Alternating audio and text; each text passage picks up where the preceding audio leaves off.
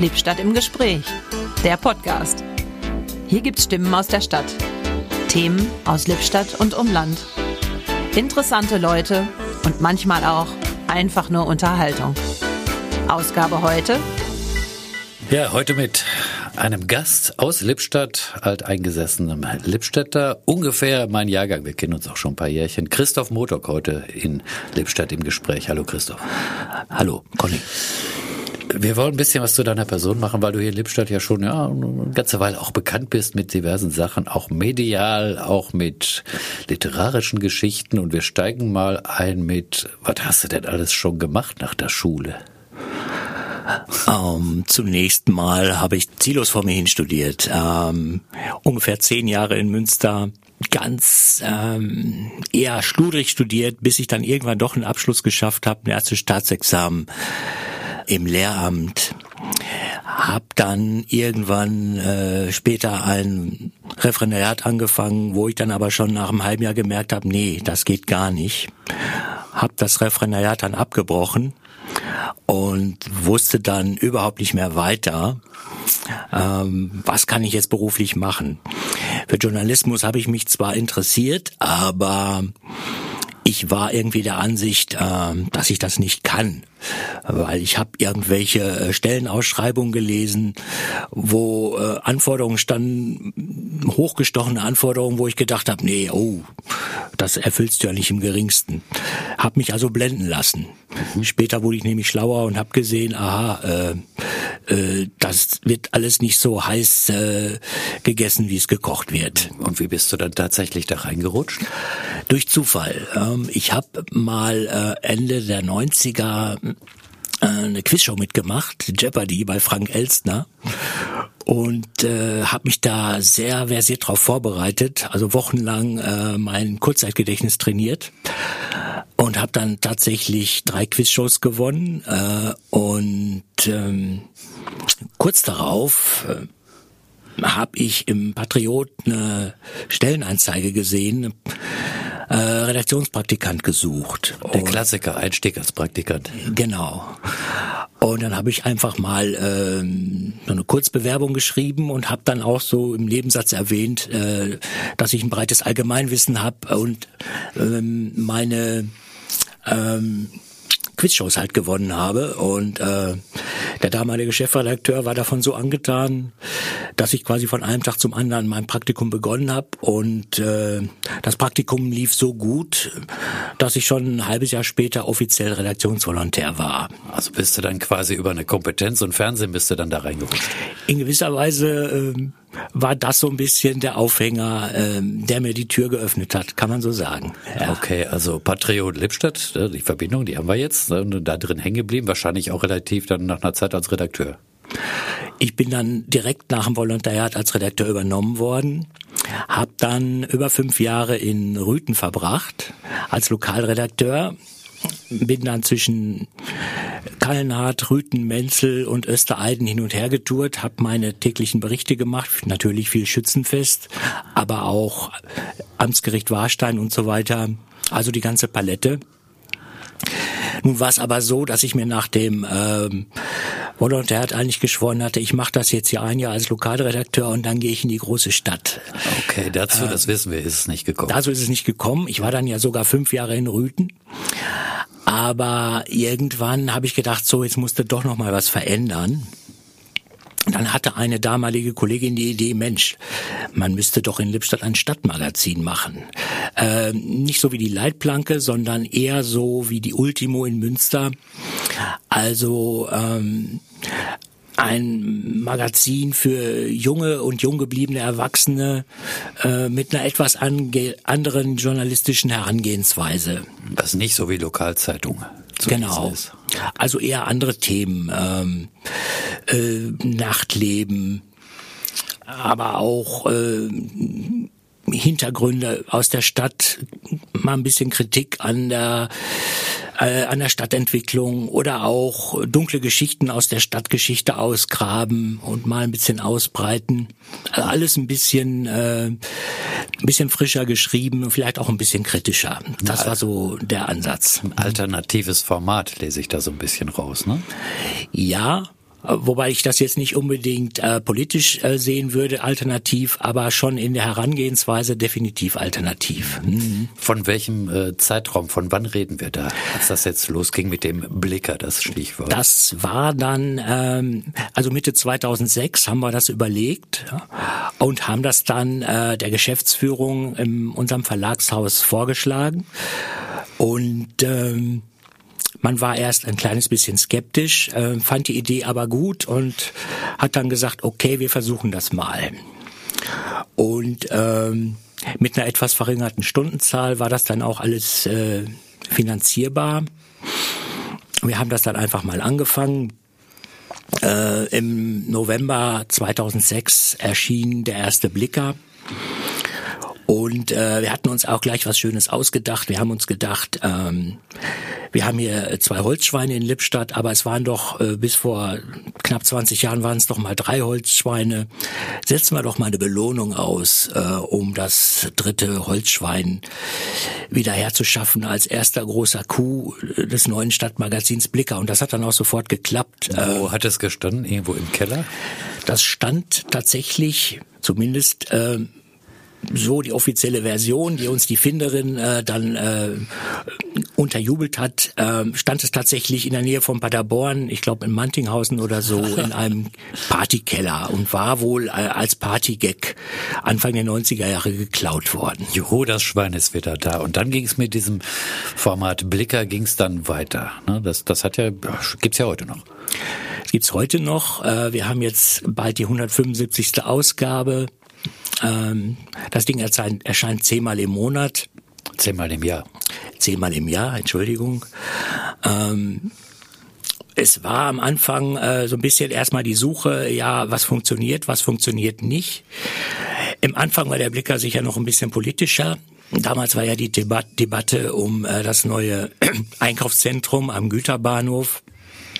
Äh, da gab es eine Bürgerinitiative äh, Lebendiges Lippstadt, die wollte da lieber ein Kulturzentrum errichten und äh, der Blicker hat öfters mal Stellung bezogen, ähm, was seitens der Stadt Lippstadt nicht immer unbedingt so äh, gutiert wurde.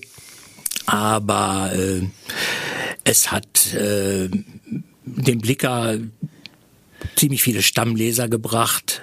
Ähm, Im Laufe der Jahre sind die politischen Themen vielleicht ein bisschen mehr in den Hintergrund geraten. Ähm, die kulturellen Themen haben etwas zugenommen. Veranstaltungen sehe ich relativ weit vorne. Ne? Veranstaltungen ja. sind sehr weit vorne. Der äh, Veranstaltungskalender im Blicker ist ja sehr ausführlich. Der geht ja auch über den äh, Altkreis Lippstadt hinaus. Wir gucken ja bis nach Bielefeld, Dortmund, Münster, was da so läuft. Wir haben ja dann noch einen Internetauftritt, da ist der äh, Veranstaltungskalender noch ähm, ausführlicher als im Heft. Also ähm, veranstaltungsmäßig äh, ist das sicher, das ist sicher so die Basis im Blicker. Ja. Die, dieses äh, Heft nenne ich das jetzt mal, also die, diese Printgeschichte Blicker, das ist äh, dein eigenes Kind, ne? Das äh, machst du ja im Grunde alleine. Das mache ich im Grunde alleine, wobei es im Anfang ein Zweierprojekt war. Aber man hat sich damals äh, relativ schnell äh, auseinanderentwickelt. Und nach etwa anderthalb Jahren war es klar, äh, ich mache das jetzt alleine weiter, weil es in der Zweierkombination nicht funktioniert. Es ist bis heute dann im Grunde mein eigenes Ding. Ich habe so gut wie keine freien Mitarbeiter. Ähm, ich versuche immer wieder äh, den Blicker auch konstant weiterzuentwickeln also in den letzten Jahren äh, kommen zum Beispiel sehr viele dunklen Geschichten dazu. Ähm, das hat sich im Zuge eines Buchprojekts entwickelt. Das ist dann das Stichwort, weil neben dieser Zeitungsprintgeschichte gibt's Bücher, gibt's literarische, historische Geschichten, düstere Geschichten und diverse Sachen, aber das ist ja auch Stadtgeschichte hat man ja auch schon mal. Das Herausbringen von Buchprojekten, von Buchgeschichten, von Printsachen. Wie hat das bei dir angefangen? Mein ehemaliger Kollege Ingo Salm, der mittlerweile beim Tagesspiegel in Berlin ist, der hatte mal äh, Ende der Nullerjahre im Auftrag des Wartberg Verlags ein äh, Buch über äh, Lippstädter Anekdoten aus der Nachkriegszeit, also zwischen den 50er und 1990er Jahren herausgebracht. Äh, das Buch kam so gut an, dass er nach zwei Jahren äh, ein Folgeband äh, schreiben wollte mit Albert Groß in Mode. Er hatte aber keinen Bock, das alleine zu schreiben, so viele Anekdoten auszugraben. Und er wusste ja, dass ich im Blicke auch viele Lippstädter Anekdoten ausgrabe. Also hat er mich gefragt und dann haben wir dieses zweite Buch gemeinsam gemacht. Ja. Äh, hat sich auch ganz gut verkauft. Drei, vier Jahre später haben wir noch einen dritten Band gemacht. Dann ist der Ingo nach Berlin gegangen und ich hatte offen gestanden äh, auch keinen Bock, mir noch einmal so ein Buchprojekt aufzuhalsen. Das war 2014. Dann bekam ich aber 2021 einen Anruf äh, von dem Wartberg Verlag aus Hessen. Das ist jetzt derselbe Verlag, ne? Das ist immer noch der gleiche ja, Verlag. Okay. Und äh, die Lektorin schlug mir vor, wie wär's denn mal mit einem Buch Dunkle Geschichten aus Lippstadt? Anekdoten einer speziellen Farbe. Genau. Also dunkle Geschichten heißt Kriminalität, Mordfälle, Krieg, ähm, aber auch nächtliches, düsteres, obskures. Ähm, und das erschien mir natürlich sehr reizvoll. Da habe ich dann auch nicht lange überlegt und äh, habe gesagt, okay, ähm, ich mache das. Äh, dieser Wartberg Verlag hat diese Reihe dunkle Geschichten auch äh, für viele andere Städte bereits äh, veröffentlicht so. gehabt. Okay. Wien, dunkle Geschichten aus Potsdam, Bonn, Bielefeld. Also da gibt's äh, schon seit einigen Jahren so einiges und äh, ja, wie findet man denn jetzt diese Geschichten? Da kommt jetzt ein Auftrag rein, such mal Anekdoten. Gut, über lokale Verbindungen, lokale Zeitungen hier vor der Haustür, da gibt's vielleicht ein Archiv. Ist das dann so die Hauptquelle oder wie kommst du an die Stories? Meine Hauptquelle ist sicherlich das äh, 175 Jahre lange Patriotarchiv, was ja äh, digitalisiert worden ist. Und ähm, ich bin da relativ häufig unterwegs, auch schon bevor ich dieses Buchprojekt angefangen habe. Ähm, ich bin da viel unterwegs und stoße dabei äh, auf ähm, Mordfälle, Gewalt. Äh, ich stoße da auf äh, düsterste Geschichten und äh, habe ja schon äh, immer mal wieder im Blicker, bevor ich das Buch veröffentlicht habe, auch in der Richtung was gemacht. Und von daher war mir schnell klar, also es wird mir nicht an mangelndem Stoff scheitern, dieses Buch zu schreiben. Im Gegenteil, äh, es ist eher umgekehrt. Äh, die Frage ist, äh, welche Geschichten sind so gut, dass sie ins Buch müssen und welche lässt man raus, weil sie einfach nicht mehr reinpassen.